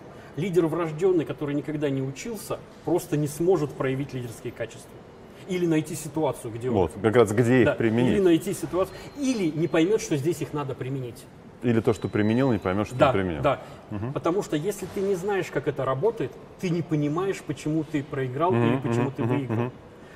Понимать, как это работает, это первый признак профессионализма. И понимать, если я сделаю сейчас так, то что я получу? И даже если это негативный результат, я смогу с ним работать дальше? Ну, то есть я могу его что-то с ним сделать? Может, мне именно этот негативный нужен? Или, ну, я вообще не понимаю, что происходит. Вот здесь и сейчас я говорил про лидерство такое, что лидером будут те, лидером в любой ситуации, не обязательно говорю прямо высочайшего уровня, те, кто сейчас поймет, что учиться надо прямо сейчас. Учиться надо постоянно, учиться надо не Без- без останавливаясь, остановок, да. без остановок. И учиться надо индивидуально. Не бежать со всеми. Если все сегодня За модом идут- не да, гнаться. За модой не гнаться. Вот, правильно. Окей, Спасибо. Что, перейдем к вопросам пока? Да. Ох, ох, ох, ох. Сейчас я прям секундочку. Тут есть э, вот прям. Вот начнем с этого вопроса, который я себе записал уже. А, как почистить ранее полученные знания? Вот От- такой Ответ очень вопрос. простой и очень сложный. Идут исследования, как полностью очищать мозг, да, как избавляться от предыдущих знаний. Есть даже в э, сети, есть даже видеоролики, где мужчина пытался, и это было действительно исследование, разучиться ездить на велосипеде. А, ему специально давали упражнения, неправильно там давить, ну, там, неправильно поворачивать руль и так далее. И он реально разучился через некоторое время. Но это было прям очень сильно больно. В прямом смысле слова. То есть не то, что мозг у него болел, у него даже мышцы все переболели. Это очень сложно стирать. Скорее нужно поступать по-другому. Нужно учиться чему-то другому, и как компьютер. Компьютер же, когда мы стерли файл, на самом деле его не стирает. Он стирает его на- э, название из Путь, реестра. путь. Да, да. Он стирает его, когда мы записываем что-то новое. То есть, когда мы в своем мозге новым обучением, да, новыми действиями в первую очередь, создаем новые пути нейронные, в этот момент мы от старого избавляемся. Вообще, пока наука не знает, пока гипотеза такая, что мы до конца не избавимся ни от чего, что мозг якобы хранит все, что мы в жизни даже не только видели, а вообще, что вокруг нас было. То есть слышали, да, видели, чувствовали и так далее. Другой вопрос, что мы не можем это вытащить. У нас или нет механизма, или мы не научились еще пока ну, вытаскивать это все. Поэтому здесь и сейчас, наверное, пока ну, нет этого механизма, нет этой технологии, не стоит гнаться за тем, чтобы обязательно стереть. Стоит гнаться за тем, чтобы добавить новое. Угу. И новое сделать доминантным. Ну, то есть я теперь делаю так. А, я иногда делал таким образом. Я делал для себя такие схемки. Не всегда рисовал, а там, например, с, э, таблички или еще что-то. Старый навык, новый навык. Чем отличается? Uh-huh, uh-huh. Где и когда мне нужно прям специально делать по-другому. А потом старый вообще убирал, по-новому работал. А, но другой вопрос, что у меня разные специальности, например, там э, тренер, бизнес-тренер, например, там режиссер, актер и так далее. Там на самом деле очень эклектики много. У меня чаще всего ситуация, когда я использую все. Мало того, я и группе рассказываю, ребята, есть способ такой, есть способ такой, есть способ такой. Вы можете здесь получить вот эти плюсы, uh-huh, но uh-huh. будут вот эти минусы. Вот здесь. Поэтому у меня обычно моя личная задача а, все вспоминать, а вот это гораздо сложнее. Когда ты новое перезаписываешь, старое действительно отходит на, ну, на второй план, а мне нужно держать все. Поэтому здесь и сейчас ответ такой краткий. Перезапишите новый навык, наложите сверху. Тогда хороший вопрос следующий задам прямо в тему. Почему с развитием технологий мы работаем не меньше, а все больше и больше? А, первое, мы пока не понимаем эти технологии. Угу. Второе, мы страшно боимся мы правда в испуге. Просто никто в этом не признается. Даже я себе не признаюсь. А, я просто говорю, что там цифры это страшно. Но на самом деле, вот я, наверное, впервые, да еще сразу, камин да, я говорю, ребята, это страшно. Цифра для человека страшна. И второе, мы исходим из старого мира. Даже те, кто родился сейчас, да, в цифровом мире, кто родился, вот дети с планшетом в руках, да, там, с Поколение большого пальца. Они все равно, родители-то предыдущего поколения, они все равно, ну, как бы хотя бы частично, пока угу, еще угу. до конца не понимают этого всего. Соответственно, мы тянем назад. Нас цифра вырывает из старого, а мы цифру тянем назад. И здесь, пока мы противодействуем, не будет ничего хорошего. Ну или будет очень сложно с хорошим. Как только мы расслабимся, поймем угу. и начнем корректировать, а не противодействовать, корректировать, ну то есть использовать, в этот момент мы на самом деле начнем даже работать меньше. Но первое, переходные периоды в технологии управления изменениями всегда есть двойная работа, угу. есть цифра, а есть свое. Второе, мы сопротивляемся, и это в изменениях всегда, это нормально, это биологическая реакция. Человек всегда сопротивляется изменениям, даже самым легким. А это не легкое изменение, это полностью цивилизационный слом. Вся цивилизация, которую мы знаем, исчезает полностью практически. Вот почему будет тот выбор, я типа только человек и цифра нафиг. Ровно потому, что ну, то полностью отменяет предыдущее.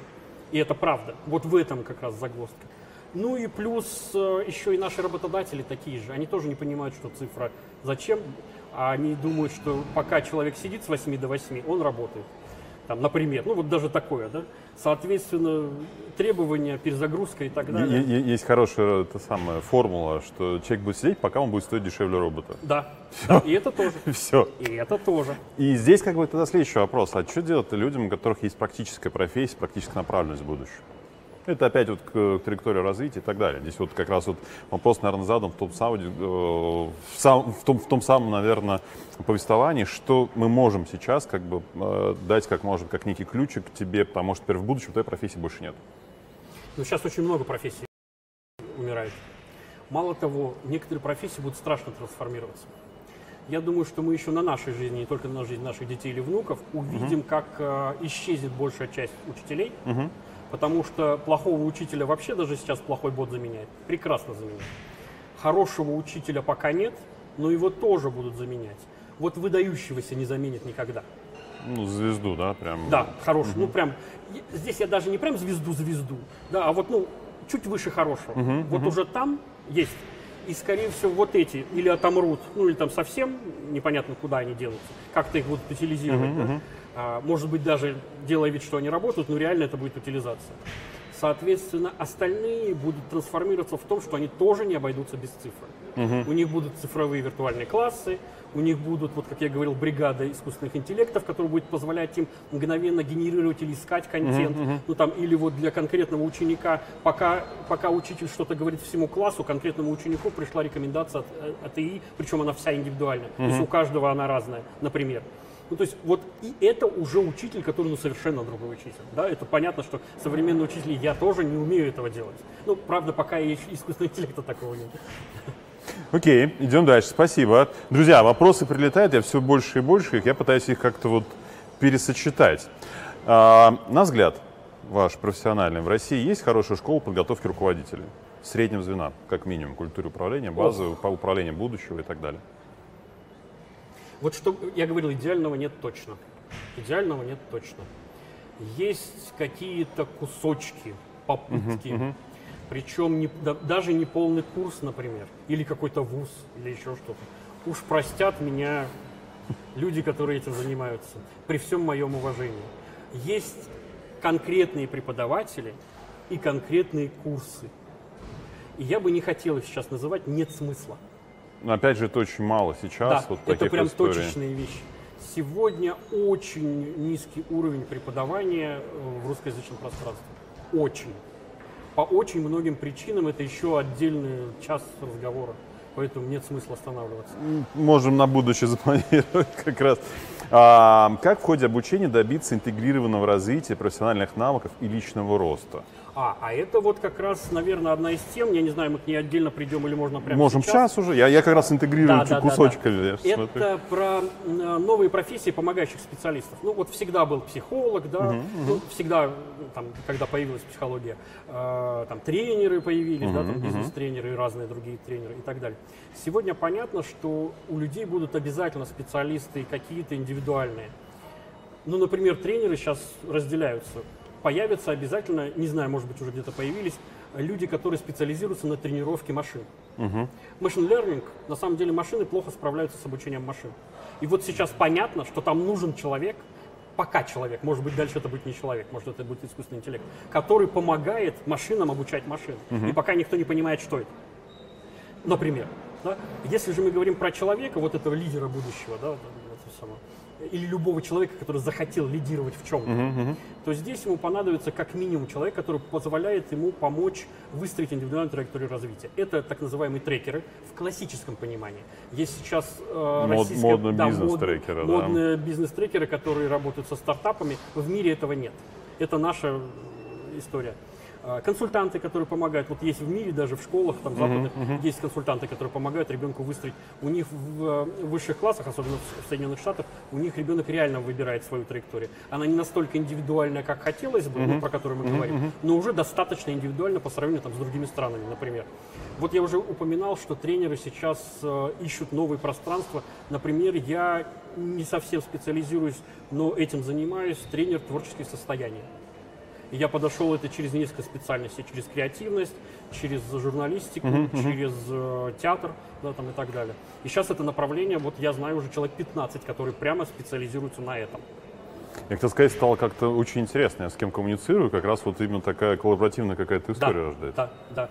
То есть э, нужны будут люди, как, то есть у каждого лидера, причем еще раз, я не имею в виду лидера прям всего государства, uh-huh, uh-huh. всей компании, да, там, или целого рынка, или еще чего-то. Я имею в виду человека, который хочет что-то, чего-то добиться. И uh-huh. вот здесь лидерство уже необходимо. У него должна быть команда людей, которые ему помогают. И в одиночестве он этого не сделает. Современный мир показывает, что один больше в поле не воин ну, во всяком случае, во многих вот таких ситуациях, и той ситуации, которую мы сейчас обсуждаем, один точно не воин. Но они работают на него. Угу. Поэтому для всех окружающих он будет один в поле воин. Но на самом деле у него будет команда, которая будет ему помогать. Спасибо. А вот прям вот здесь вот такой вопрос хороший. А, вот он, мне хочется задать чуть попозже, но... Давайте так, да. Все-таки задам. Вот он звучит таким образом. Согласны ли вы с утверждением, что свобода – это господство над обстоятельством и сознанием дела? Еще раз, можно? Согласны ли вы, Да, это я услышал, а вот что господство либо лидерство над обстоятельствами это, да, ну, точнее так, что, что свобода это господство над обстоятельством сознанием дела? Ух, Да, вот такой вопрос. А, это Я выражение- попытался тут два их совместить, не получится. Вот лидерство и господство над обстоятельством сознанием дела. Вот как-то так. Давайте А, вот как есть. это та история, когда ты домой, вот я домой поеду и скажу, а вот так надо было ответить. Да, это вот прям Вопрос сложный, на самом деле. на вскидку, на вскидку. Наверное, на это похоже, а, потому что свободу можно определять очень по-разному. И очень часто э, логично или легко, или легче э, определять свободу через взаимодействие с чем-то. Поэтому, наверное, ну вот в этой фразе есть своя логика, и она права не вообще, ну там, абсолютно, да? Она права не вообще для всех или для всех обстоятельств. Но в ней есть своя там, правда, соглашусь с этим. Например, однажды там, с партнером на интервью э, для одного бизнес-журнала мы определили, кто такой бизнес-тренер. Когда нас спросили, а вот скажите своими словами вообще, чтобы не использовать своих терминов. У нас вдруг родилась такая э, история, что бизнес-тренер – это демиург ситуации. То есть он в Демиург. группе выстраивает ситуацию, которая вот позволяет группе эффективно поменяться, не просто научиться, потому что группа может не учиться, но очень важный эффект э, тренинга – это изменение поведения. Группа может поменяться эффективно, даже этого не заметив. Вот тогда, ну если вот из этой логики строить, то да, управляя обстоятельствами, ты получаешь большую свободу. Мало того, что в данном случае у хорошего тренера группа не всегда догадывается, что тренер делает. Ну, то есть Что происходит в данном да, времени? да, Она да, идет да, в она не пути. видит, она не видит э, технологию. Она просто, ну, как бы живет в ней. И спасибо. А, следующий вопрос. Согласны ли с тем, что лидерами рождаются? Прирожденный лидер будет лидером всегда. Мы ответили на него уже. Мы ответили на него. Да, Татьяна, простите, нет, да. полчаса примерно назад, даже минут 20, наверное, мы сделали ответ на этот вопрос точно. А, согласны ли вы с утверждением, что сегодня менеджеры должны уметь не, то- не столько учиться, сколько сначала разучиваться и переучиться по вот так называемой там теории Элвина Тофлера? Ну, да. Если брать конкретную теорию, то да, сначала разучиваться, потом переучиваться. Но давайте честно скажем, э, если не брать эту теорию, мы же говорили, что в современном мире э, лучше уже знать несколько моделей, не применить их сразу. Это в том числе и обучение. Поэтому я бы не разделял. Он все равно должен уметь учиться. Если я учусь для того, чтобы переучиться, я не думаю, что там есть принципиальная разница. Да. Рескил только в узких Да, историях, да. так же, как с ковидом случилось, да, ведь все бежали из онлайна все равно в офлайн, в ковид пришел, все резко начали переучиться, навыки свои перекидывать, как раз то, как это там коммуникация и так далее, делать максимально там эффективно в онлайне. Окей, идем дальше, хорошо? А, вот есть такое понятие интерливинг для самообразования. Как относитесь? Это такое самопогружение, вот проживание себя там и так далее, творческие какие-то истории. А. Как есть такое ужасное уже затертое выражение, уже ставшее пошлым, я за любой движ. А, отношусь хорошо, если для вас это работает. Здесь важно, вот я из тех людей, которые всегда говорят, ребята, у всего есть свои рамки. Все имеет свои противопоказания. А, Вот это вот сейчас модное э, осоз- самоосознание, вот это всякие вот эти осознанность, да, и так далее. Э, Оно работает, если у вас психиатрических проблем нет. Или если вы их себе не создаете этой осознанностью. Вот так же и здесь. Полное погружение во что-то работает очень хорошо. Например, вот я с детства считаю, что у меня проблема с э, английским языком, я не могу его выучить. Э, Даже многие друзья считают, что у меня ну, вообще нет э, как бы, данных. Но на самом деле, когда я работал, например, там, с американцами, там, неделями, месяцами, я мгновенно, во-первых, понимал, я реально начинал понимать речь. Во-вторых, плохо, но начинал говорить. При том, что у меня... С пониманием с той стороны. При том, что у меня актерская, я еще и снимаю интонацию так, что они вообще не верят, что я не знаю английский. А я его не знаю. Я думаю, что мне просто не было нужно. Ну вот, когда оно становилось нужно, я вдруг как-то... И если бы это, допустим, продолжилось пару лет, я бы вообще хорошо заговорил. Просто это были всегда короткие такие какие-то итерации. А дальше я опять, вот у меня в шкаф забитый учебниками, а теперь даже телефон, вот сейчас телефон я оставил, чтобы он не мешался на эфире, даже телефон забит всем этим, я их просто не открываю. Это та история, меня не торкает. Да, и мотивация. Да, нет мотивации, мне это не нужно. Как я прекрасно понимаю это. Спасибо. Поэтому здесь и сейчас любая история, любая технология хороша. Важно понимать, что я от этого получаю, и важно понимать, чем мне это может навредить. И все. Ну, то есть знать рамки. Спасибо. Следующий вопрос от Ирины Полуэктовой. Пол- Полуэктовой, наверное, простите, да. пожалуйста. Сегодня цифровые ресурсы по анализу, базы данных и прочие бизнес-помощники не упрощают работу, а скорее ее дополняют. Дополняют, да. То есть наведение, актуализация и прочий процесс требуется время, которого нет. Есть ли какой-то секрет, который может подружить бизнес-процессы и их автоматизацию, поставить вторые на службу первым, а не наоборот, как этому научиться? Есть ли в этом какой-то секрет? Вообще, вообще, все банальные вещи, это и есть самые главные секреты, это первое. А второе, это самые главные ошибки человечества. Мы с вами делаем во всех самых банальных вещах самые главные ошибки. Потому что мы думаем, что все же это знают, и это просто. Нет, это самое сложное. Самое сложное, наконец-то это внедрить, и наконец-то это начать использовать. Потому что почти везде это либо не внедрено, либо недоиспользовано, либо какие-то сопряженные вещи просто не существуют. Ну, например, там система не работает одна. Да, в- должна быть дополнительная система, а бизнес на нее не тратится. И так далее, так далее, так далее. Потом это же, так как мы говорим про человека, это же ис- история, про которую я уже говорил, руководитель загружает его. Не система его загружает пока, а руководитель. И, соответственно, перегруз чаще всего от руководителя, а не от да. системы. Потому что руководитель, прям шикарный пример, прям рассказанный мне на тренинге, вот буквально на днях. Ну что тут делать-то? Это же пять минут. Встань и сделай. И людям навесили сверху дополнительную профессию. Не вообще маленькое дело, а профессию. Я тут недавно, будучи на одном совещании, услышал такую интересную фразу. Ну, когда это делает руководитель, это называется позитивным напряжением. вот, да. Вот. Вот это прям история оттуда. Поэтому здесь и сейчас, смотрите, конечно же, электронные вещи дополняют. Они должны разгружать, но при этом должна меняться и профессия. А мы пока не видим, ну, во всяком случае, бизнес реально не всегда видит, что профессия поменялась. А значит, должностная инструкция должна поменяться. А значит, бизнес-процесс должен поменяться. То есть только когда мы весь комплекс начнем наконец-то задействовать, в этот момент мы действительно начнем потихоньку освобождаться. Но я боюсь, что в реальном мире, в мире антиутопии, в котором мы живем, а, будет ровно наоборот. Как только роботы начнут справляться, нас просто тупо уволят. Нам не дадут нормально С ними поработать. будет проще. Да, нам, нам не дадут нормально поработать, нас просто уволят. К сожалению, боюсь, что это будет так. Но вообще в идеальном мире должно быть не так. Ну, здесь на самом деле сейчас много зависит от нас, как показывает практика, Ну, от нашего да. выбора, да, то есть да. и тех самых навыков и прочего, то, чему мы сейчас учимся или делаем для себя какими-то важными акцентами или там трендами как раз будущего. Стоит ли обучать себя новому навыку через э, силу? А,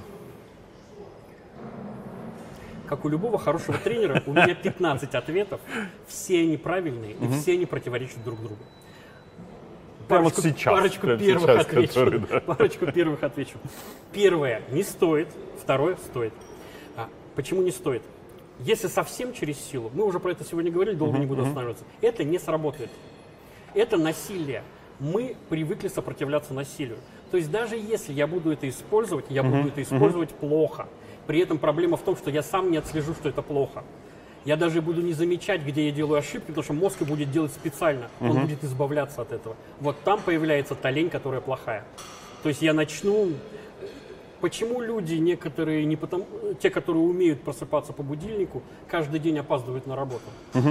Потому, потому что они уже сопротивляются этой работе. Есть те, кто правда не умеет просыпаться и не умеет вовремя приезжать. Их не так много, они существуют. Но я сейчас говорю про других. Вот есть люди, которые вдруг сменился начальник, и человек вдруг начал приходить даже заранее и не понимать, почему он за полчаса приезжает. А до этого он не мог на два часа раньше приехать. Ну, то есть вот он опаздывал на два часа. Ровно поэтому, да, через насилие. Но, помните, я говорил, что некоторое напряжение, не насилие, а некоторое напряжение обязательно.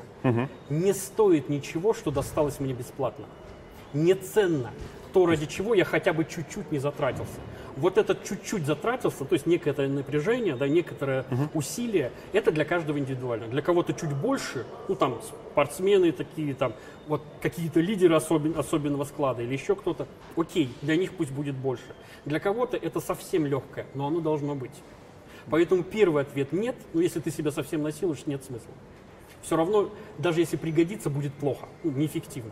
Второй ответ да, если это то, то э, сопротивление, ну, то, то вот э, напряжение, которое должно быть для того, чтобы немножко себя преодолеть и для того, чтобы кайфануть от того, что преодолел. То есть в любом случае та модель обучения получается там, которая в поиске чего-то, в решении да. каких-то да. историй. Угу, спасибо. Ох, я прямо вот сейчас вот смотрю и э, последний вопрос хочу на это поставить хорошо, точку. Хорошо. Мы почти в тайминге. А, как раз вопрос про то, чему сейчас стоит разучиться.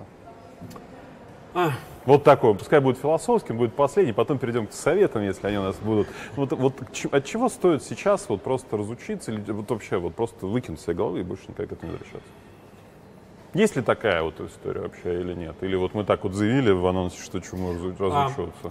А, стоило бы разучиться вот этот спот мир, да, который был простой, угу. Искать вот это большое авеню, да, вот эту большую дорогу. Широкую. Их больше нет. Широкого проспекта больше Их нет. больше нет. Просто нет. Все. Ну, там, в этой метафоре города теперь строят по-другому. Угу. Все. Хочешь, не хочешь, ты будешь, ты будешь в лучшем случае жить на тропинках. И слава богу, если эта тропинка хотя бы кем-то протоптана. То есть по ней кто-то прошел. Потому что большинство человечества, их эффективность и их лидерство сейчас зависит от того, нашел ли ты сам эту тропинку угу. и первый ли ты на ней. И это очень важная мысль.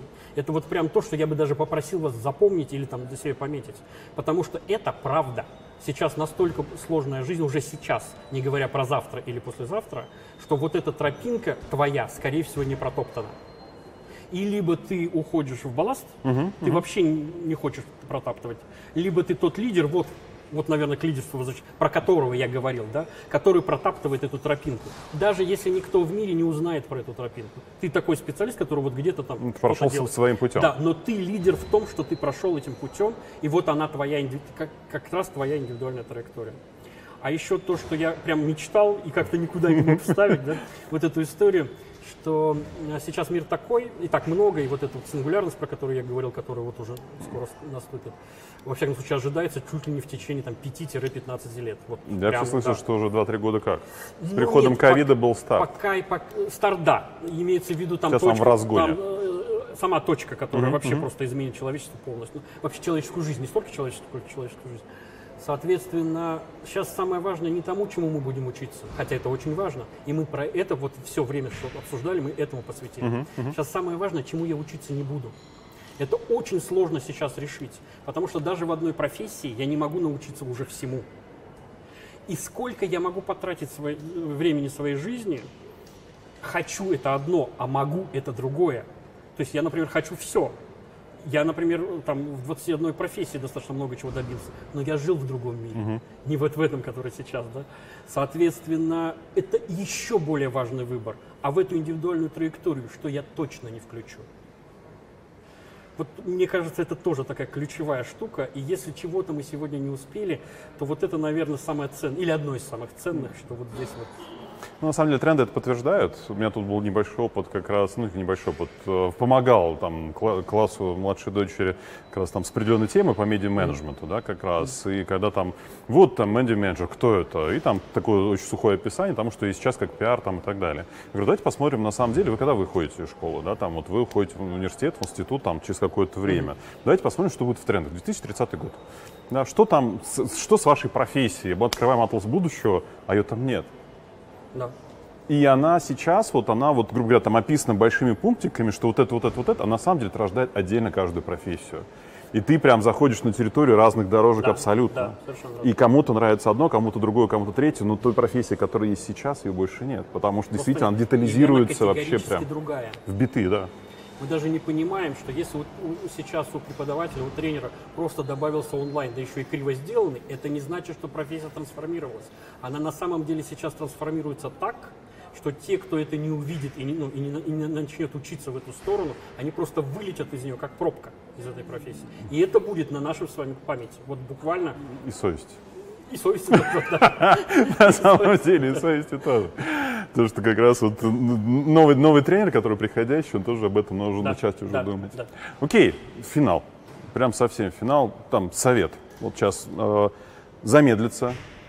И вот мысль для перезагрузки. О чем сейчас подумать для того, чтобы подумать про свое э, навыковое будущее, э, то самое развитие, те самые, может быть, траектории, которые ты можешь сейчас себе построить. Вот сейчас вот там, после нашего вебинара посмотрели, активно мы пообщались, наступает то самое замедление, и вот здесь тот самый совет, на, на что сейчас прям сразу же стоит обратить внимание. Ну, во-первых, замедлиться я повторю как совет. Учитесь замедляться и прямо сейчас замедлитесь, если есть эти минуты. Если нет, вечером, не знаю, в метро или в машине, если не вы не водитель, или там дома, там, перед сном, когда найдете. Это не важно же, как- главное, когда найдете. Вообще замедление само по себе ценно. И лень, если ты это сознательно сделал, хотя бы там 15 минут, это тоже само по себе ценно. Это правда ценно. Второе. а, Мы много говорим, сегодня мало про это получилось, но вообще, когда мы говорим про обучение, про переучивание да, и так далее, мы очень много говорим про то, что надо решить, чему я буду учиться, вот эти тренды, мы с этого начали, да, какой, какой будет мир дальше. Но это тоже подумайте. Но самый главный э, совет, наверное, подумайте над тем, чему вы учиться не будете, на какую дорожку вы не пойдете.